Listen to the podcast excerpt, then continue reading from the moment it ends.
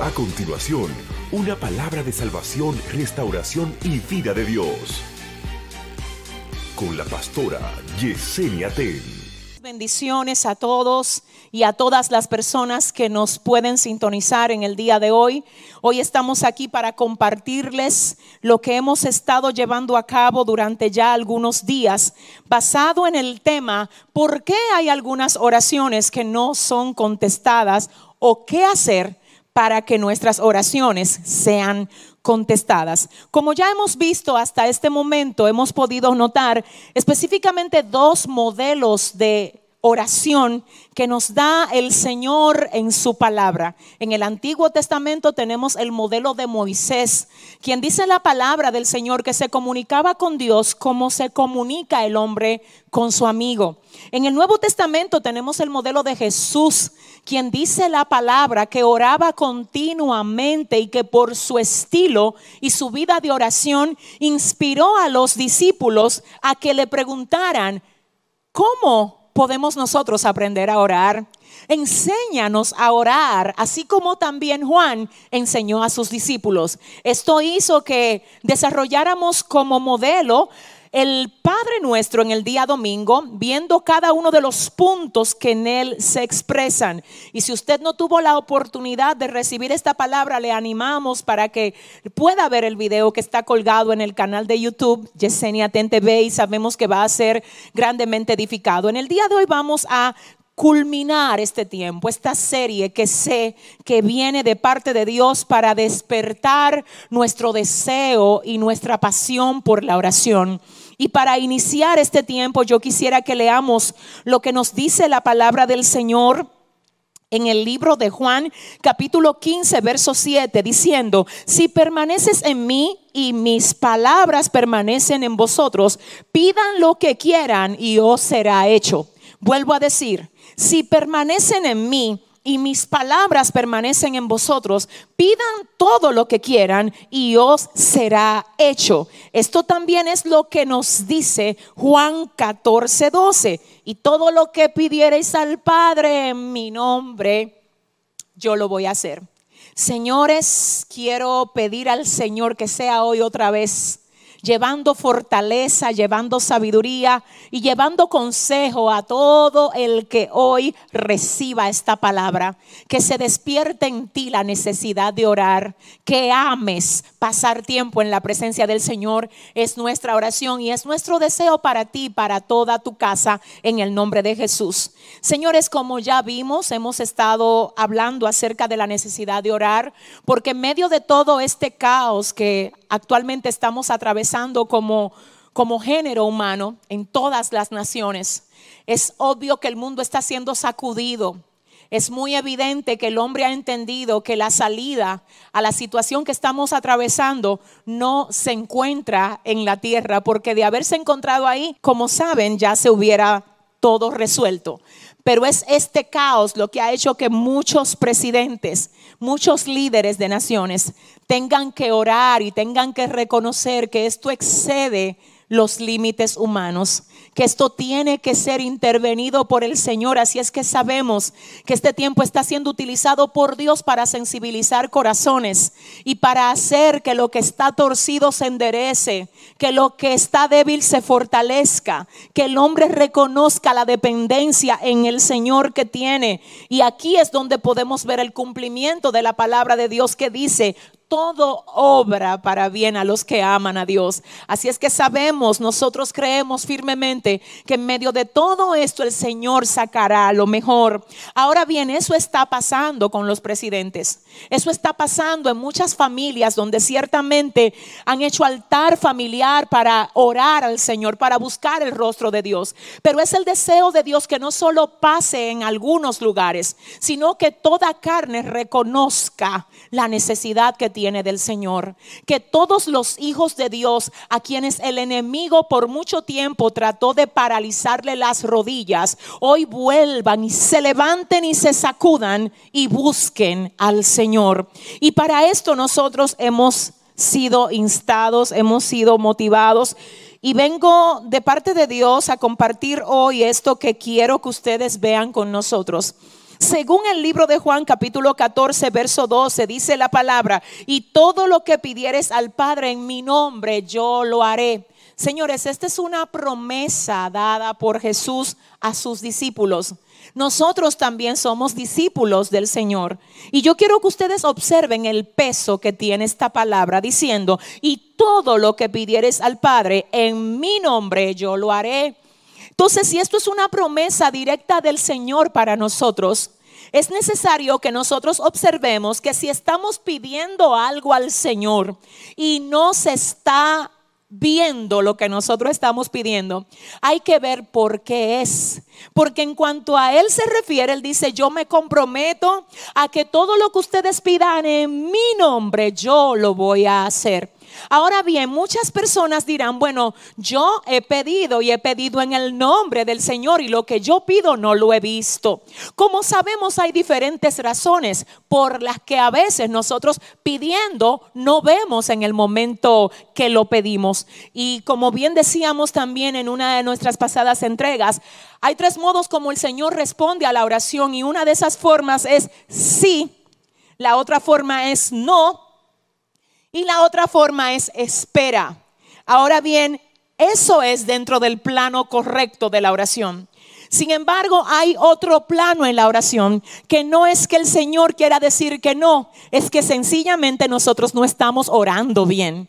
Y para poder recibir la contestación de la oración, sea cual sea la que el Señor quiera darnos, debemos de hacerlo bien, orar bien. Para orar bien tenemos que orar usando el modo, el modelo que nos ha dado el Señor.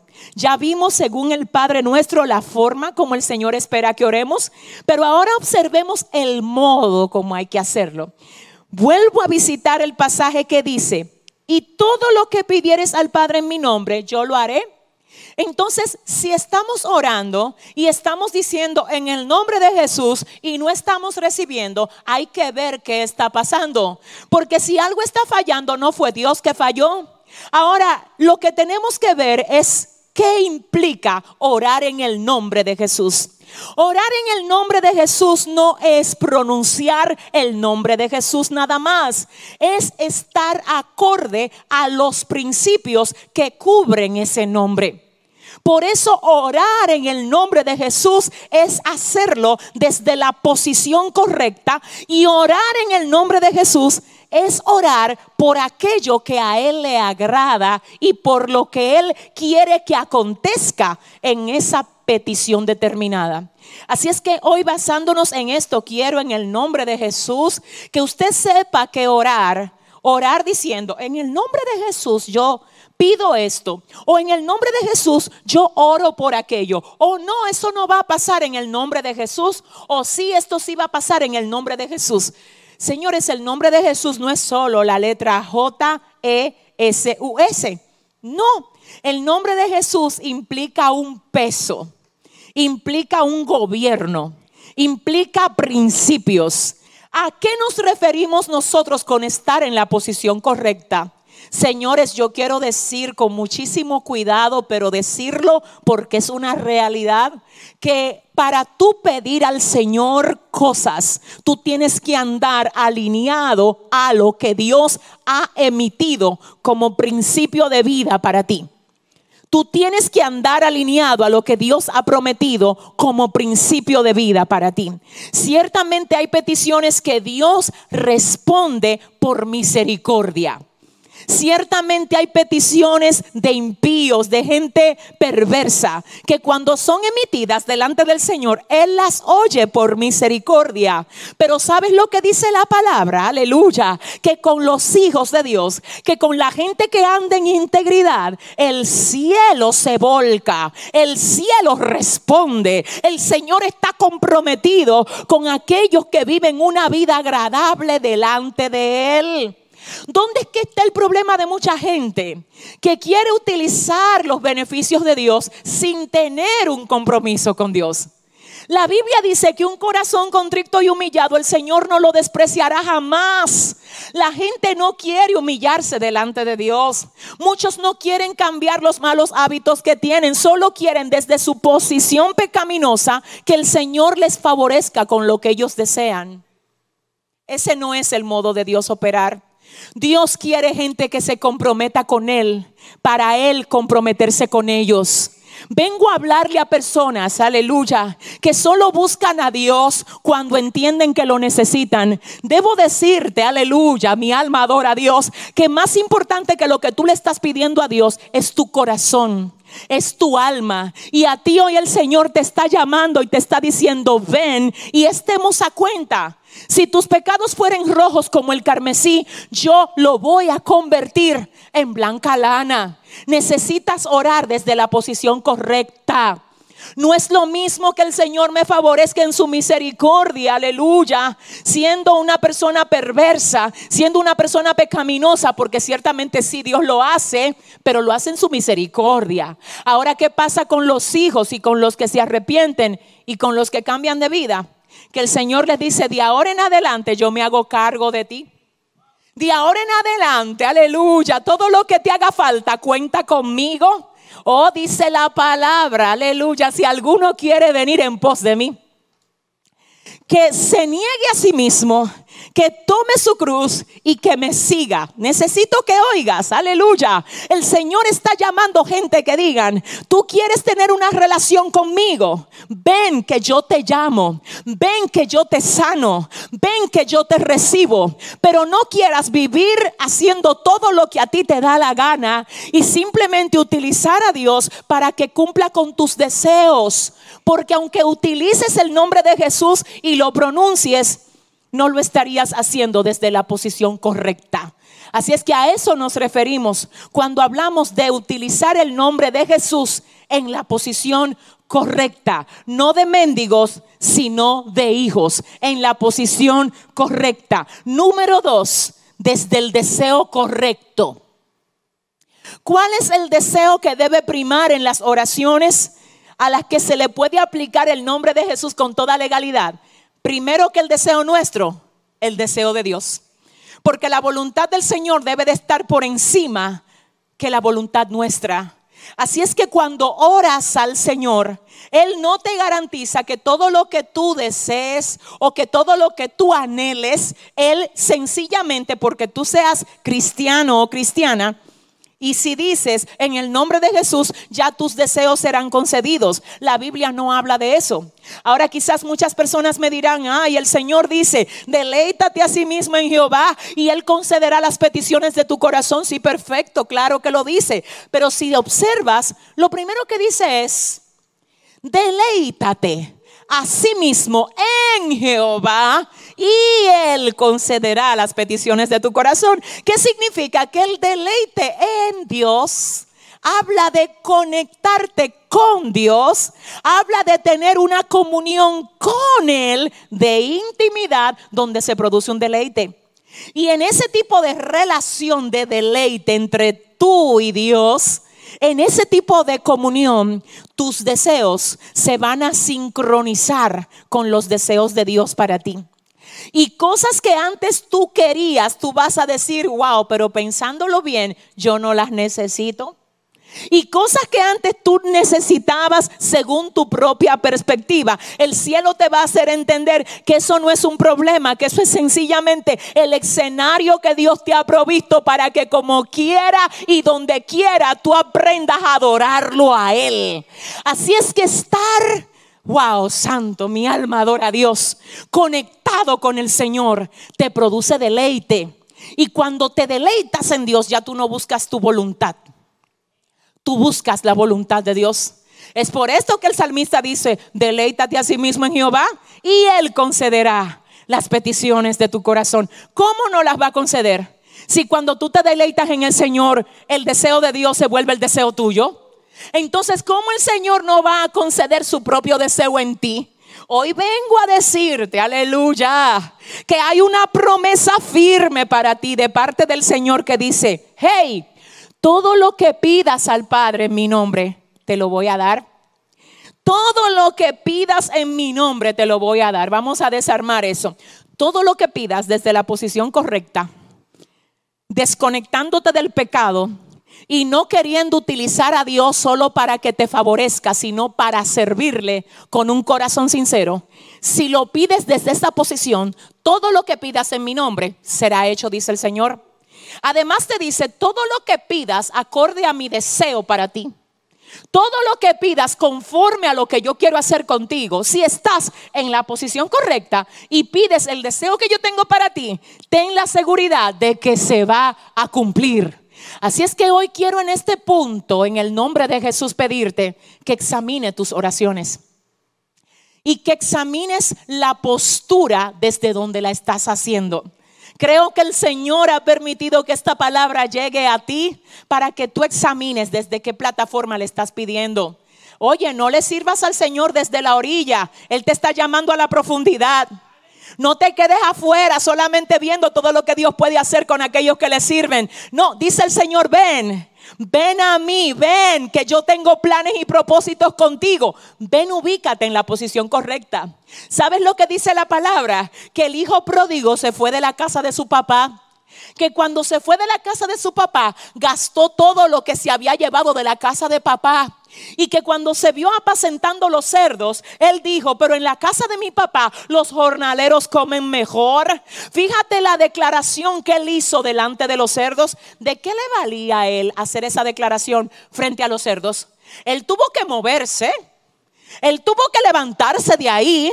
Él tuvo que llegar a la casa de donde había salido. Y hoy el Señor le habla a personas que en otro tiempo le servían, pero que se apartaron de Él. Y hoy Dios te dice, vuelven sí Vuelve en sí para que vuelvas a ocupar tu posición en mí.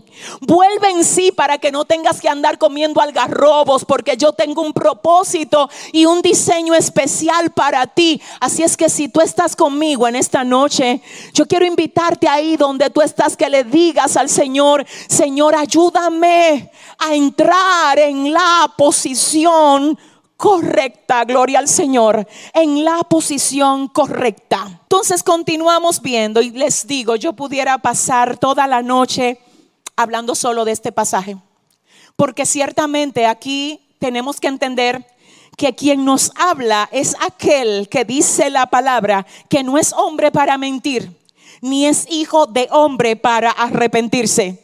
Y cuando Él nos dice, todo lo que ustedes pidan al Padre en mi nombre, yo lo voy a hacer. Esto es palabra de honor, esto es palabra de rey.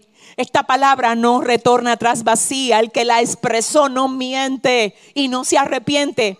Así es que hoy te invito a ubicarte en la posición correcta y a decirle al Señor, te digo, mira, en el nombre de Jesús, te digo, atrévete hoy a decirle al Señor, Señor, perdóname si he estado haciendo oraciones egoístas, oraciones que solo buscan mi bien y no tu voluntad.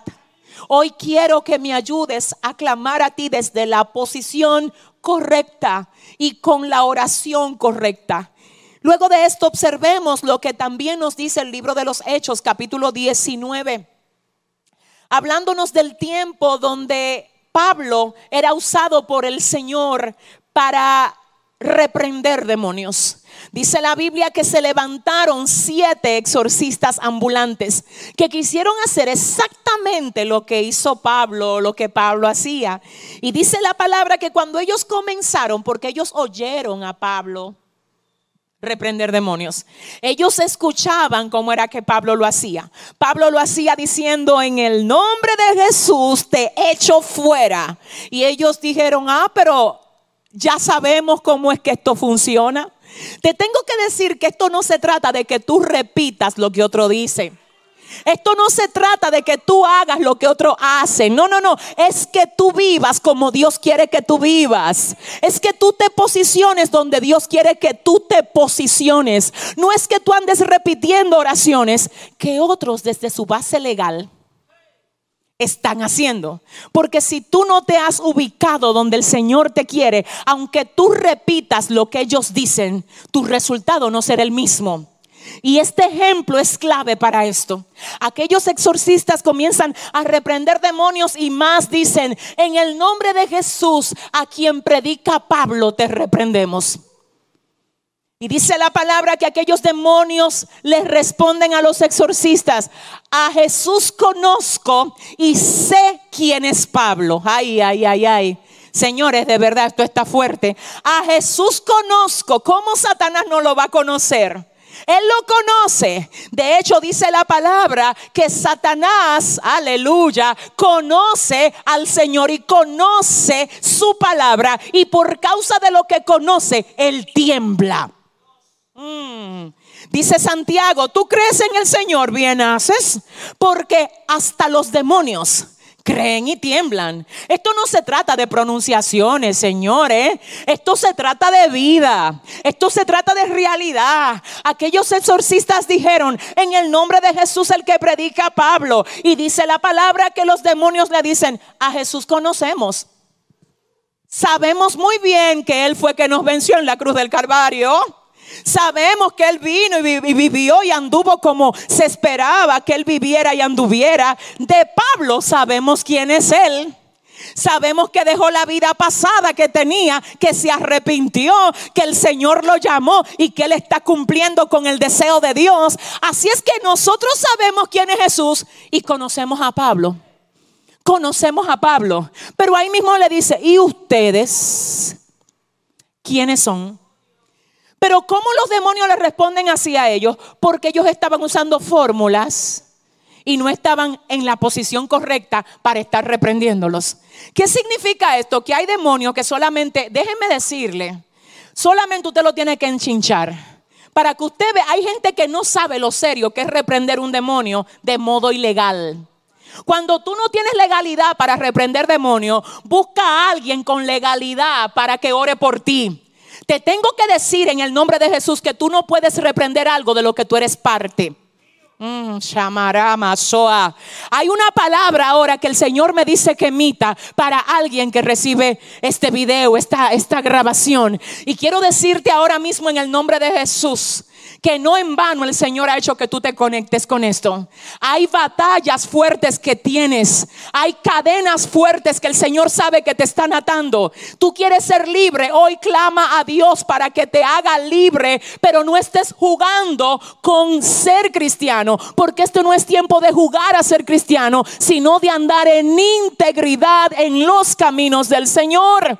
Pastora, pero ¿cómo lo hago? Si confesares con tu boca que Jesús es el Señor y que Dios le levantó de los muertos, serás salvo y sano tú y tu casa. Así es que quiero animarte hoy a que no sigas siendo esclavo del pecado, a que entiendas que hay libertad disponible para ti. Pero hay gente que quiere reprender demonios desde el lugar del pecado donde se encuentra. Eso no funciona, no funcionó allá y no funciona aquí. Porque ¿qué es lo que pasa cuando esto se da? Lo que le pasó a los exorcistas ambulantes, que se metieron en un terreno donde no debían meterse. ¿Cómo así? Que se metieron en un terreno donde no debían meterse. Sí, dice la palabra que como ellos no estaban legal para reprender demonios, los demonios le dieron una pela y no solamente que lo azotaron, como dice la palabra, sino que lo despojaron de su ropa e hicieron que ellos salieran corriendo. ¿Por qué? Porque no tenían la autoridad necesaria para reprenderlos, porque no estaban legal. Pronunciaron el nombre, pero no actuaron bajo el nombre. Hoy el Señor te dice, tienes guerra en tu casa. Esto no se resuelve con altares de brujería, ni de hechicería, ni con brujo, ni con adivino. Llama a Jehová Llama al Señor, deja que Él entre a tu vida, deja que Él ordene tu casa, porque el Señor está dispuesto a socorrer a todos los que le llaman. Así es que llama al Señor. Otra cosa que debemos de notar aquí es el texto que acabamos de leer, que está en Juan 15, 7, donde dice, si permaneces en mí y mis palabras permanecen en vosotros, Oiga, esto tremendo, aquí lo divide. Si ustedes permanecen en la posición correcta, si permanecen en mí y mis palabras permanecen en ustedes, pidan todo lo que quieran y os será hecho. Qué tremendo. Si están en la posición correcta y mis palabras permanecen en ustedes, Pidan lo que quieran. Pidan lo que quieran y os será hecho. El otro pasaje que quiero que veamos es este, Primera de Juan 5:14. Y esta es la confianza que tenemos en Él, que si pedimos alguna cosa conforme a su voluntad, Él nos oye. Y sabemos que Él nos oye en cualquier cosa que pidamos. Sabemos que tenemos las peticiones que le hayamos hecho. Eso es Primera de Juan 5, 14 y 15. Entonces, ¿qué hacer para que nuestras oraciones sean contestadas finalmente? ¿Qué hacer? Número uno, dice la Biblia en el libro de Santiago capítulo 4, verso 3, ustedes oran y no reciben porque ustedes piden mal. Ustedes piden y no reciben porque piden mal. Entonces, ¿qué hacer, pastora? Pidan bien. Pero ¿cómo pido bien? Pide de acuerdo a la voluntad de Dios para ti y pide desde la posición correcta. Lo otro, pidan en mi nombre. No basándose en los deseos de ustedes, sino basándose en mi voluntad para ustedes. Y finalmente dice la palabra del Señor, de cierto, de cierto os digo que todo cuanto pidieres al Padre en mi nombre, yo lo haré. Hasta ahora nada habéis pedido en mi nombre.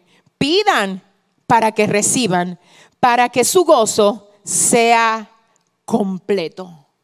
Señores, yo cierro este momento pidiéndole al Padre, al Hijo y al Espíritu Santo que desde este día, desde hoy, tu vida de oración sea transformada. Que todo lo que tú le pidas al Padre sea contestado en el tiempo oportuno. Porque oro para que desde hoy todo lo que tú pidas lo hagas en el nombre del Señor. ¿Qué significa? Que lo hagas desde la posición correcta y con las coordenadas correctas. Padre, en el nombre de Jesús, yo te agradezco por este momento. Te agradezco Dios por habernos dado la oportunidad de transmitir esta urgencia que debe tener tu pueblo de orar en todo tiempo y en todo lugar, Señor. Padre, pido misericordia otra vez a favor de la tierra, Jesús. Te pido que seas tú reconociendo la voz de tus hijos en todas las partes del mundo donde se te busca, Señor. Y oramos desde la posición de hijos, desde la posición correcta, usando tu nombre, el nombre que sobre todo nombre, para pedirte Dios que tu perfecta voluntad se lleve a cabo en la tierra, Dios. Padre mío, ten misericordia y apiádate de nosotros, Señor. Permite Dios que este tiempo sea usado por ti para avivar la llama de tu Santo Espíritu en cada uno de tus hijos, Dios, para la gloria y honra tuya, Señor. Amén y amén. Dios les bendiga. Gracias por estar conectados con nosotros. Bye bye.